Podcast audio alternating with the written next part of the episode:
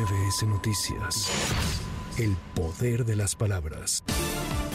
El secretario de Comunicación de Ecuador, Roberto Isurieta, confirmó la liberación de la mayoría de los funcionarios de TC Televisión y coordina las acciones con los ministerios de Gobierno y Defensa. Además, se reportó la detención de cinco personas. Esto luego de que un grupo de hombres armados y encapuchados ingresó a las instalaciones de la televisora y tras la decisión del presidente Daniel Novoa de decretar el estado de excepción ante la ola de violencia que existe por el narcotráfico.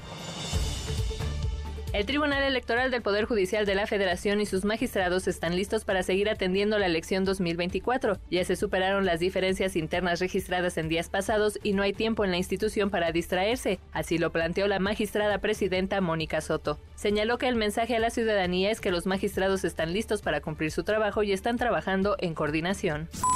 El presidente nacional de Morena, Mario Delgado, confirmó la decisión de Ernestina Godoy Ramos de buscar integrar la segunda fórmula al Senado por la Ciudad de México después de Omar García Harfush. Esto luego de que la precandidata presidencial Claudia Sheinbaum le solicitó postularse como aspirante a la senaduría por la Ciudad de México. Por lo anterior, Godoy será integrada a las encuestas que se realizarán para conocer la preferencia de militantes y simpatizantes.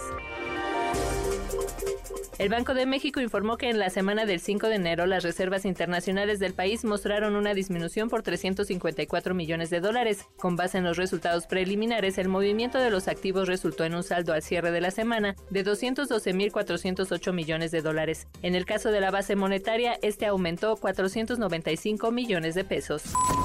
Para MBS Noticias, Erika Flores. MBS Noticias.